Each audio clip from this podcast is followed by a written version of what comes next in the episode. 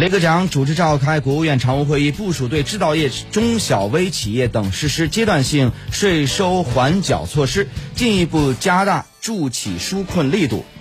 决定延长境外投资者投资境内债券市场税收优惠政策促进对外开放及吸引外资。